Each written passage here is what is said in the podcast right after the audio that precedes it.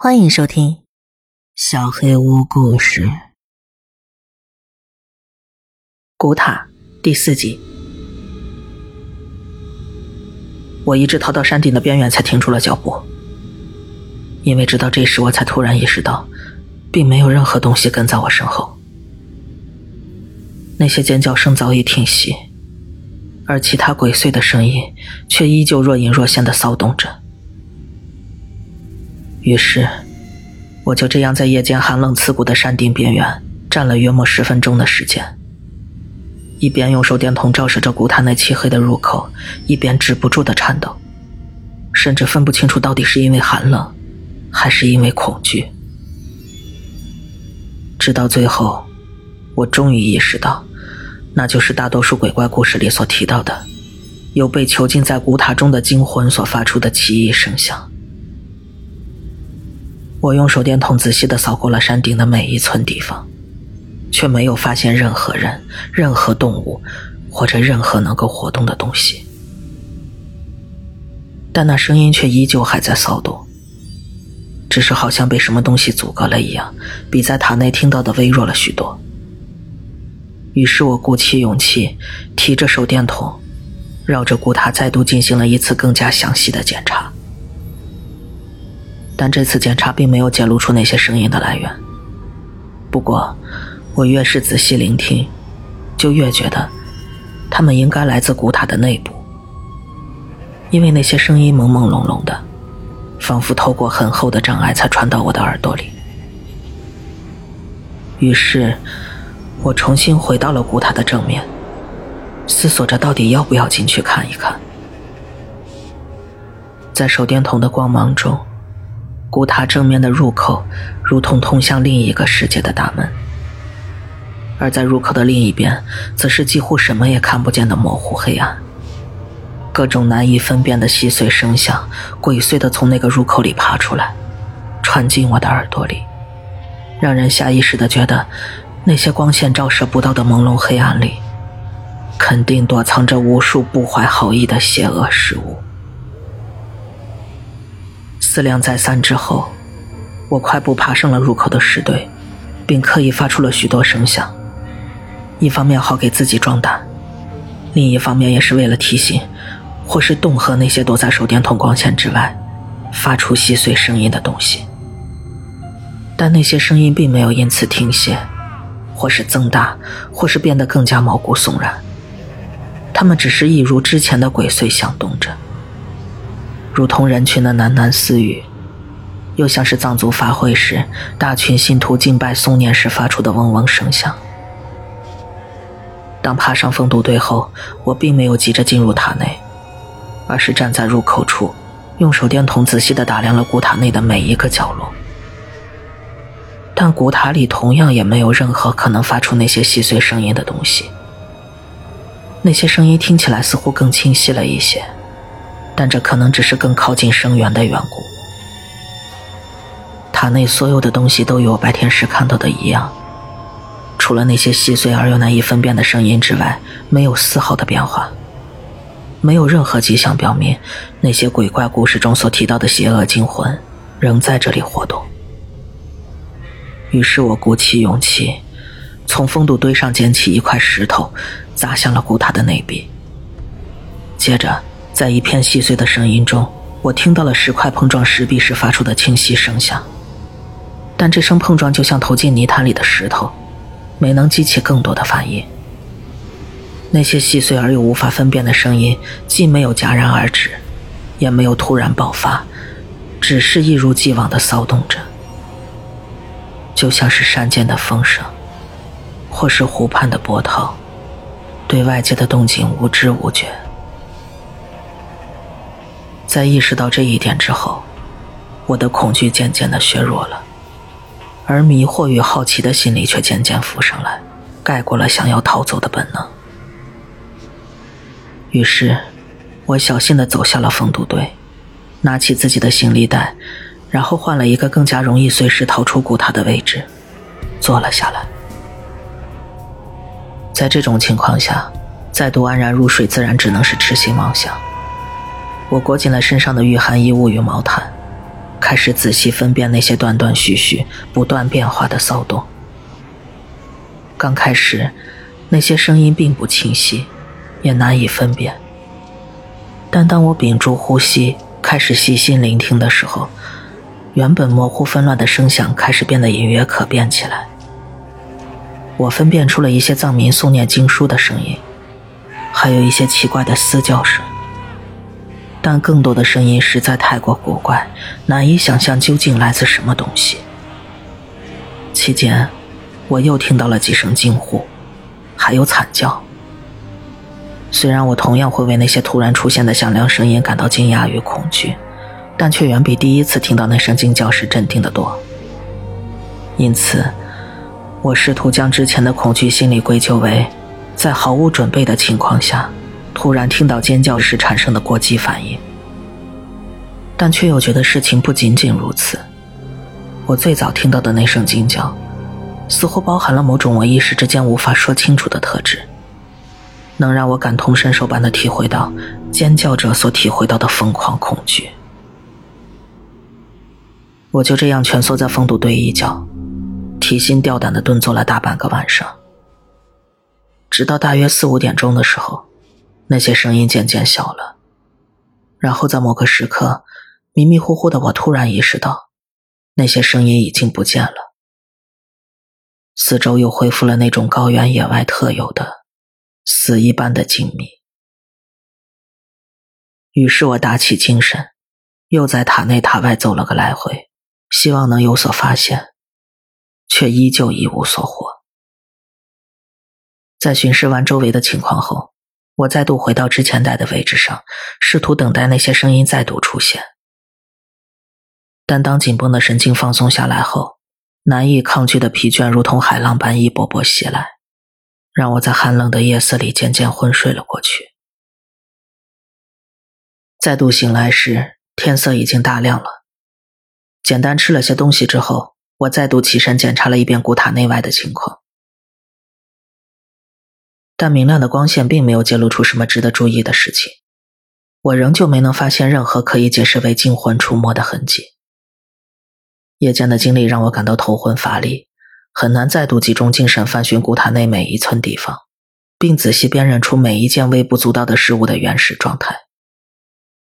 因此，我只能坐在封堵堆上，努力回忆夜间经历过的每一个细节，并试图从中挖掘出新的发现。虽然我听见鬼祟而又富有变化的声音中，明显夹杂着像是敬拜、诵念、惊呼、惨叫之类，明显是由人发出来的声音，但我仍旧认为它们真正的源头，可能并不是什么有知觉的东西。这些声音并没有对我所制造出的噪音产生任何形式的回应，只是自顾自地骚动着，更像是一台自动播放的录音机一般，而且发声的源头。应该就在古塔之内，因为古塔外侧与内侧的声音大小有着些许差异。同时，这座古塔内部趋近圆形的塔壁也可能对这些声音起到了放大的作用。就在这个时候，我突然注意到了塔内那座像是玛尼堆的石堆。之前我虽然检查过这处地方，但仅仅只是看了它的外观与那些暴露在最外侧的石头。而此刻，某种模糊的直觉告诉我，这座石堆之下，肯定埋藏着某些秘密。这座玛尼堆的直径大约有十尺，高五尺，呈现出一个扁圆而规则的锥形。让我感到有些异样的是，在经过仔细的检查之后，我发现所有用来对建这座塔内石堆的石头，都是经过精心挑选。大小一致，甚至经过一定程度的打磨和加工。石堆垒放的位置也非常的考究，一块一块交错堆叠，显然经过了精心的设计与对建。这和野外那些随手堆建起来的玛尼堆有着极大的差别。于是，我试着从能碰到的地方开始，一块一块的拆卸下石堆上的石头。刚开始。石头之间的堆砌方式使得很难将石头从石堆中抠拽出来，我费了些力气才搬下了几块石头。而后随着石堆整体结构的松动，一些位于上端的石块开始下移，呈现出坍塌的趋势。当我搬下第五块石头时，石堆的一侧突然发出了一些响动与下陷，接着我听到了一阵沉闷，仿佛是石块从高处滚落下去的声响。随着我继续从石堆凹陷处的周围抽走更多石块，更多石头滚落的声音从石堆里传了出来，直到最后，石堆的一面向下陷去，完全坍塌进了下方的空洞里。一股有些阴冷与沉闷的空气涌了上来，展现在我眼前的是一个宽敞的地下入口。那是一个边长约有四尺的方形入口。在入口的下方露出了一段石头阶梯的顶端，这意味着我的寻找终于有了某些突破。这是一个位于古塔下方的巨大地窖，露在入口处的石梯顶端，与巨石修建起来的古塔基座有着类似的风格，几乎能完全融为一体。就好像在入口的地方修建塔基的巨石突然一节节塌陷下去一般，修建阶梯的。仍旧是那种巨大且切割整齐的花岗岩，每一台阶比正常的阶梯要更窄，也更高，让整个阶梯显得非常的陡峭。与塔内的地面一样，台阶也磨损的很严重，但还依稀能看见上面曾雕刻着某些意义不明的古怪曲线装饰。整个地下空间非常的高大，即便有着明亮的手电筒。阶梯的尽头仍然隐藏在模糊不清的黑暗中。于是我点燃了一支火把，将它从入口扔了进去，然后看着那团火焰一直从台阶上滚落下去，最后停在了其中一级台阶上。火把继续燃烧了很长一段时间，才渐渐熄灭。这让我意识到，那下面的地窖里依旧有着充足的氧气。接着，我向里面大吼了一声。忐忑不安的希望能借此惊动那些可能潜伏在下方黑暗中的任何东西，但应答我的只有渐小的回声而已。当最后一阵回声消散之后，入口下方的地窖里又恢复了死一般的寂静。我犹豫了很长一段时间，然后从行李袋里拿出一部分用来考察与应付突发情况的工具。向下走进了那个充满未知的黑暗地窖中。向下走了大约几尺之后，身边构成塔基的厚重花岗岩消失了，取而代之的是一片广阔的黑暗空间。我试图借着手电筒的光线估算出这片宽阔的空间到底有多大，但却徒劳无功。借着手电筒射出的明亮光线。我能清楚地看见自己右侧不远处耸立着一片巨大而又平整的石墙，但当我将手电筒投向自己的左边时，却什么也望不见。手电筒射出的明亮光线被浓厚的、无法穿透的黑暗吞噬殆尽，只有在扫视的时候，偶尔照亮一段耸立在黑暗之中、巨大的、无法想象的石柱。整个地下世界静得让人毛骨悚然，唯一能够听到的声响，只有我那轻微的脚步声与砰砰的心跳声。当我将手电筒转到正面，继续照亮向下的道路时，四周本被光线驱散的黑暗又立刻围拢上来，将我裹在其中。这种奇异的景象让我产生了一种奇怪的错觉。仿佛这条巨大而陡峭的石头阶梯会带我离开那座古塔，离开那个耸立在平静湖面旁的小山丘，甚至离开那个我熟悉并习以为常的世界，转而进入一片只有黑暗的无尽虚空中。但这种让人惶恐的错觉并没有持续多久。向下走了大约五十到六十尺之后，我再次来到了一片铺设的非常平整的宽阔地面上。出乎意料的是，这里的地面并不像古塔内部那样铺设着巨大而平整的花岗岩，而是另一种，甚至更加巨大与平整的八角形石板。石板的磨损程度，甚至比修建阶梯的花岗岩巨石更加严重。这似乎意味着，我身后那座陡峭的花岗岩阶梯，以及它所连接的古塔基座，仍不是这一带最为古早的建筑。早在那批利用巨型花岗岩修建起古塔的先人抵达这里之前，某些个更加古老的民族，在此地修建起了这座气势魁伟恢宏的巨大建筑。更让人感到奇怪的是，地面上并没有想象中那样堆积着厚厚的灰尘，反而像是先进打扫过一般，干净无瑕，充满了一种诡异的气氛。但当我将手电筒转向右侧，希望查看那面巨大而又平整的石墙时，却感到更加难以想象的震撼与迷惑。我在位于右侧的雄伟高墙上，看到了一扇巨大的、难以想象的拱形大门。这座拱门足足有三十尺高，二十尺宽，但此刻早已被大块大块不规则的石头紧紧的堵塞住了。虽然有着不规则的外形，但石头与石头却堆积的非常紧密，而且完完全全的填满了整座拱门。这显然是经过精心计划与对建后得到的结果。由于身处地下，拱门保存的非常完好，能让人轻易想象出它原来的模样。门框上并没有任何痕迹显示曾存在过可以开合的大门，却雕刻着一些由曲线构成的类似象形文字的巨大符号。这些符号不同于我所知道的任何文字体系。甚至我都难以将它们归类于文字的范畴。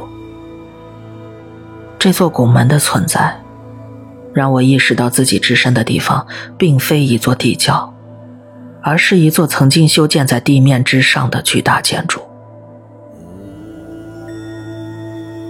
出于某些原因，某些东西用巨大的石块封堵住了它的入口，甚至可能还用泥土将它掩埋并封存了起来。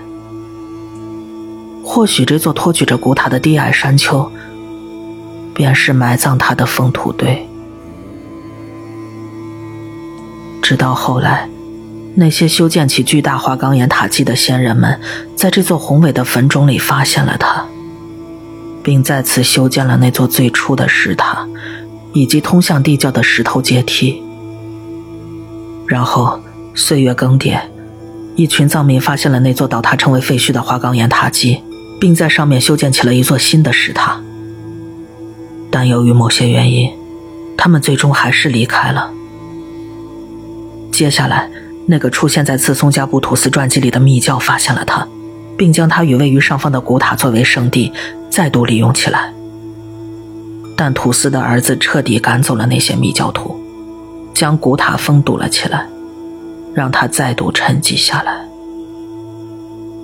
直到我的到访。将这种沉寂再度打破为止。在仔细查看完那座拱门之后，我转向别处，在亮着手电筒的黑暗中，沿着高大而平整的墙壁，提心吊胆的缓步前行，一个区域接着一个区域的查看下去，并希望通过这种方法，逐渐拼凑出这座宏伟建筑的全貌。可随着我对这座建筑了解的越多，就越感到困惑与不安。这座建筑内部呈正八角形，直径约有一百五十尺长。在八面巨大而平整的墙面上，都修建着样式完全相同的宏伟拱门，而每一座拱门都与我之前看到的那座一样，全都被大大小小的石块致密的紧紧堵塞住了。建筑内部看不到窗户的痕迹。可能是由于那些宏伟拱门已经足够提供采光需要的缘故，建筑的内墙似乎经过特别的粉刷，或者安装了巨大的嵌板，因为整座墙面光滑平整，完全看不出墙体的建筑结构。墙面的触感像是金属，冰凉而光滑，但敲打起来的声音却更像是岩石。在距离墙面到建筑中心约二分之一的地方，耸立着八根巨大的、难以想象的石柱。它们分散支撑起了整座建筑的顶部。这些石柱需要大约三个人才能合抱，表面打磨得很光滑，腰部就上下端更粗一些，形成一个奇怪的平行。由于建筑实在太过高大，所以石柱的上端均完全消失在手电筒光芒照射不到的黑暗里。不过，在刚从石塔里沿着石头阶梯走下来的时候，我曾短暂的查看过这座建筑的顶部。那是一个较为扁圆的拱顶，上面分布着由巨大岩石雕刻修建成的巧妙穹棱。在建筑的中心，还耸立着一段奇怪的正方形石柱。这段石柱约有十到十五尺高，边长一尺有余，并且在每一段的上端都雕刻着一些抽象的古怪曲线装饰。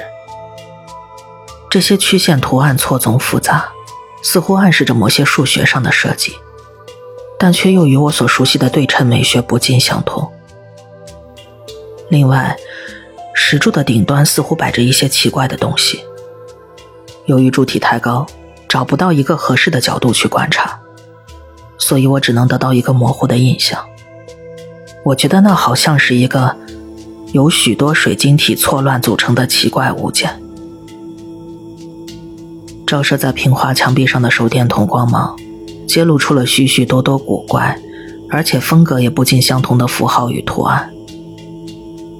经过仔细的观察，我猜测之前在拱门上看到过的那些由曲线构成的类似象形文字的符号，可能正是这座建筑的修建者所使用的文字。因为这些文字占据了墙壁上最为醒目的位置，而且在建筑内的分布也更加均匀。但奇怪的是，所有的文字都被雕刻在十尺到二十尺的高处，仿佛是巨人留下的铭刻一般。与这些文字一同出现的，还有许多由曲线组成的复杂装饰图案，但我完全无法理解他们所表达的意思。而在较低的地方，则雕刻着其他一些古怪的图案与符号。那些有着相同风格的图案与符号。通常会扎堆一同出现，因此我很容易分辨出有多少个有着不同文化特征的民族曾到过这里。风格不同的符号与图画约有六类，但我只能非常肯定的说出其中两种的来历。其中一种大约是吐蕃时期留下的文字与图画，而另一种则是清朝时期，也就是那个密教所留下的文字。但墙面上的藏文并没有带给我更多的启示，他们只是反复强调，这个地方是斯巴萨，所有轮回转世全都汇聚于此。此外，我还在吐蕃时期留下的雕画中，发现了达瓦次人手中那张唐卡的早期版本。我所发现的这幅雕画与那张唐卡非常类似，但内容要比唐卡更加丰富。在它的中心，是一幅内容与唐卡类似的八角形图画，但在这幅图画的周围，围绕着另外八个较小的八角形。围在周围的每一个八角形中，只会出现一类曾经出现在中央八角形图案上的人物或者怪物。例如，在右上方那个小八角形图案中出现的全是藏人，左下方那个八角形图案中。则全是经过拟人化处理的蛇形生物，而在正上方那个八角形图案里出现的，则是一些类似海葵一般，不清楚是动物还是植物的东西。我觉得这些图画可能受到了这个地方在其他年代留下的雕刻的影响，例如我之前在东北角的墙面上看到过一些以拟人化的蛇形生物为主角的雕画。这种情况在莫高窟这里年代悠久，并且被反复利用的地方时有发生，而那些我无法确定来源的雕画则更加怪异。创作这些雕画的艺术家们，以寓言的方式，把自己象征性的描绘成了各种怪物。于是我能在某些图画上看到几只蛇形怪物发现建筑时的情景，那时。这座建筑还耸立在一片平原之上。在其他地方的图画上，还有无数类似蝙蝠般的有益生物在丛林里膜拜这座建筑的情景。或许这些生物正是哥哥留下雕刻的民族所崇拜的图腾象征。在很多早期文明里，都有将人类拟物化、描绘成动物的传统，像是阿兹特克人的羽蛇神，或是披着兽皮的东北萨满。除去我下来时经过的那段陡峭石头阶梯，以及周围八座被石块紧紧堵住的巨大拱门外，整座建筑再也看不到别的出口。所以，这应该就是我这次探索之旅的终点了。但我昨日听到的鬼祟声响，仍旧得不到合理的解释。这里完全没有任何活物，也没有任何看起来能发出那些鬼祟声响的装置。不过这些问题已经被我完全抛在了脑后，各种接踵而至的新发现让我完全忽略了出入此地的目的，也完全忘记了之前感到的不安与惶恐。我为这座建筑以及那些奇特的墙面雕画拍摄了大量照片，并一一做了详尽的记录。等到结束了所有工作，重新沿着石头阶梯返回地面时，天色已经晚了。于是我决定留下来再过一夜，并且决定到下面的地窖里躲避夜间古塔内刺骨的寒冷。回想起来，突然决定在这样一个巨大而又充满未知的深渊里独自待上一夜，尤其是在没有任何人知道我身处何处的情况下，简直是十足的精神错乱。但发现的喜悦冲昏了头脑。那一晚。我草草吃过些东西，便毫不犹豫地把行李与白天整理好的资料全都装进一同带来的行李袋里，然后一同拿到了下方的地窖中。我在地窖里花岗岩阶梯的角落升起了一小堆篝火，继续白天的整理工作。由于身处地下，所以这里的温度要比地表舒适得多。在经历过一整天从紧张到困惑到兴奋的精神状态变化后，我开始感到无法抗拒的疲惫。昨夜没有得到充分睡眠的恶果，趁着精神松懈的间隙，向我汹涌袭来。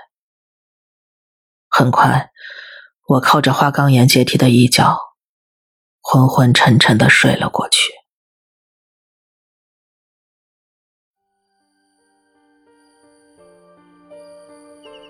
本期小黑屋故事就到这里。如果你做噩梦的话，没有关系，我会来把它吃掉的。我是小黑屋的墨，那我们梦里再见了。